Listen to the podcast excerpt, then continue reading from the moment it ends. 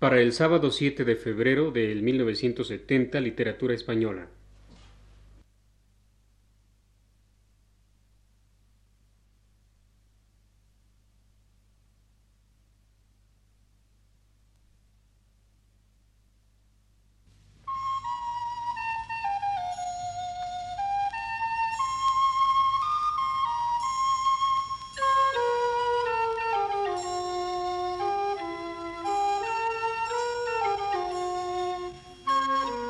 Señoras y señores, muy buenas tardes. Les ofrecemos el programa Literatura Española que prepara para Radio Universidad el profesor Luis Ríos.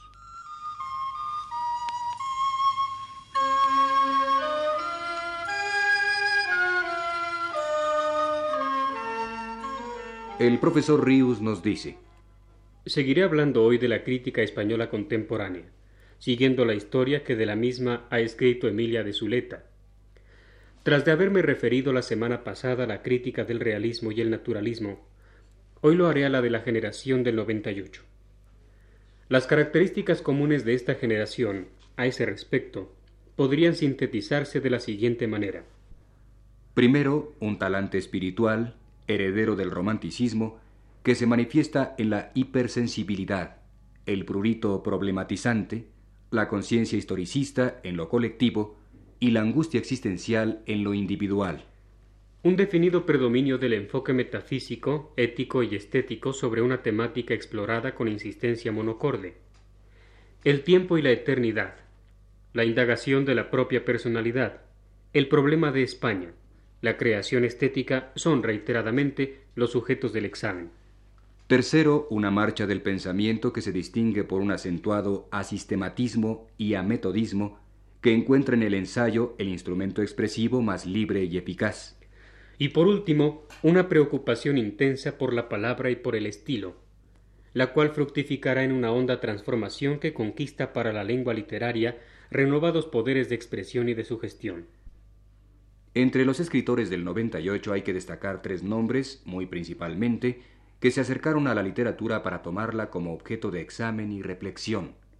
Ramiro de Maestu, Unamuno y Azorín.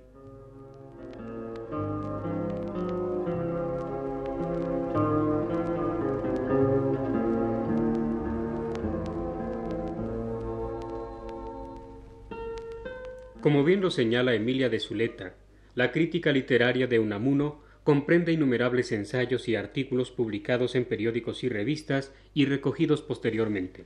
Lugar aparte merecería su admirable ensayo sobre la vida de Don Quijote y Sancho, donde alcanza su punto más alto la rememoración cervantina del tercer centenario. Allí Unamuno, rechazando deliberadamente todo intento de erudición o de búsqueda de símbolos, identifica la creación de Cervantes con el problema de España la exaltación de la cordura de Alonso Quijano, presente en sus ensayos de En torno al casticismo, cede ahora su puesto al elogio de la locura de Don Quijote, cuyas empresas debe España retomar. Lo individual y lo colectivo, lo histórico y su trasfondo intrahistórico, se funden y se iluminan recíprocamente en este libro admirable, dotado de la profunda unidad que le suministra su sujeto literario. Pero sus artículos, observa Emilia de Zuleta, se aproximan más a lo que se entiende por crítica literaria propiamente dicha, aunque siempre hay que tener en cuenta las notas fundamentales de la personalidad de Unamuno, para quien la literatura ajena solo es incitación y estímulo de la meditación propia. En la selección de asuntos priva claramente el rechazo ya definido de toda forma de literatura al día, pasajera o simplemente contemporánea. Interrogado acerca de la poca frecuencia con que aparecen libros y autores nuevos en sus crónicas, habrá de declarar alguna vez que ello se debe simplemente a que no lee literatura contemporánea.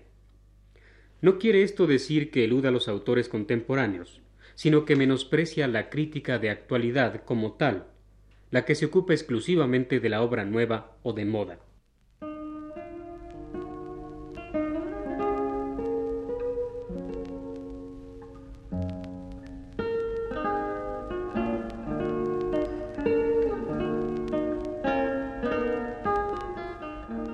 Es claramente perceptible que Unamuno busca, sobre todo en el caso de la literatura española, que las letras le sirvan de punto de partida para la reflexión sobre sus temas centrales. La vida como sueño, la lucha entre razón y fe, la paz y la guerra, lo histórico y lo eterno, cosmopolitismo y universalismo, los problemas de la lengua y el estilo, la envidia como sentimiento dominante, la necesidad de chapuzarse en pueblo como reencuentro con la savia bárbara, intrahistórica, el 98 como sacudimiento y la salvación de la personalidad a través del Quijote integran también este balance. O bien algunas ideas aparentemente paradójicas, como la defensa del resentimiento o el rechazo de la dignidad castellana que califica de pudor dañino.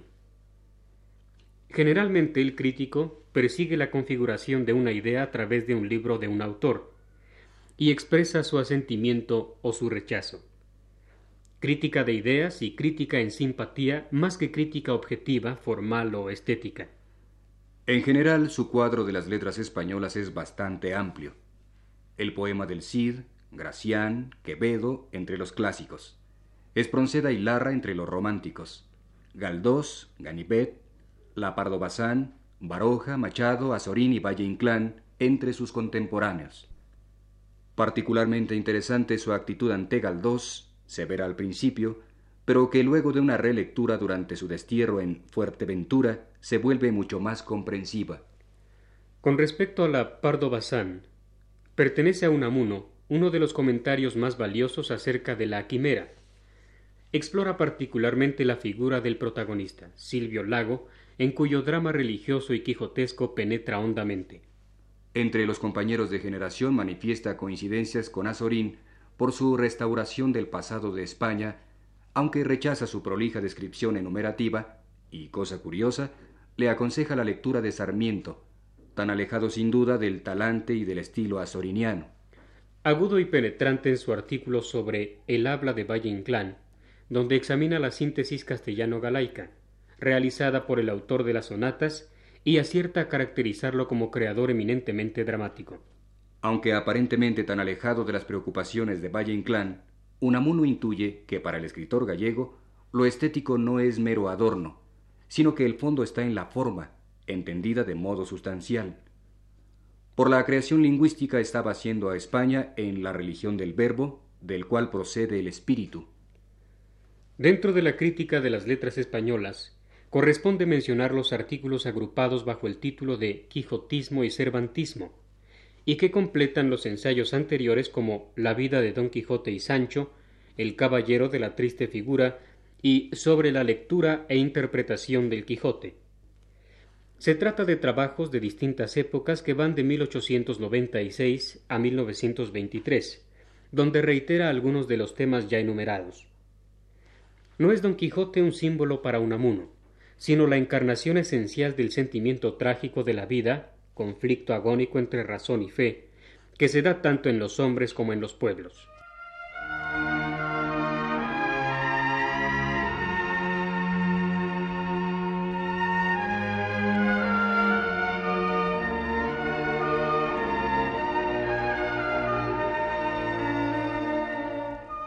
Por fin, Emilia de Zulueta, la excelente autora de La historia de la crítica española contemporánea, Llama la atención en que dentro de las letras hispanoamericanas, Unamuno ha sido el descubridor, para todo el ámbito hispánico, del Martín Fierro de Hernández.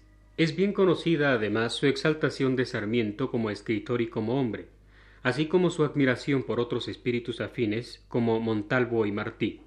Desprecia en general las formas artificiosas del modernismo y sobrevalora, siguiendo en esto la tradición de Menéndez Pelayo, la literatura de fondo civil y patriótico. En el caso de la literatura argentina, fue de los primeros en advertir su carácter eminentemente urbano y en aconsejar la vuelta a lo popular, si no se quería caer en formas estériles y sin raíces.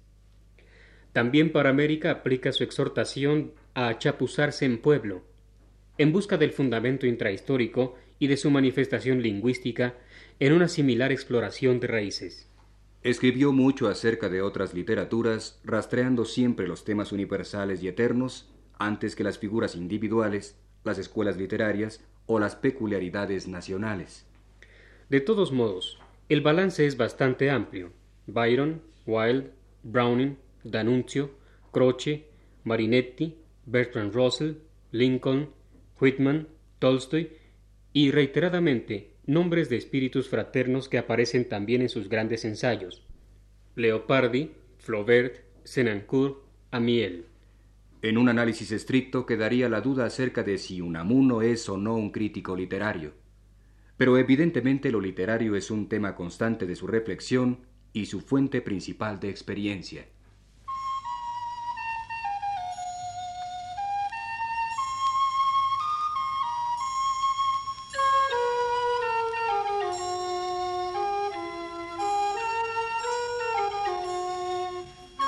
Hemos ofrecido a ustedes, señoras y señores, el programa Literatura Española, que prepara para Radio Universidad el profesor Luis Ríos.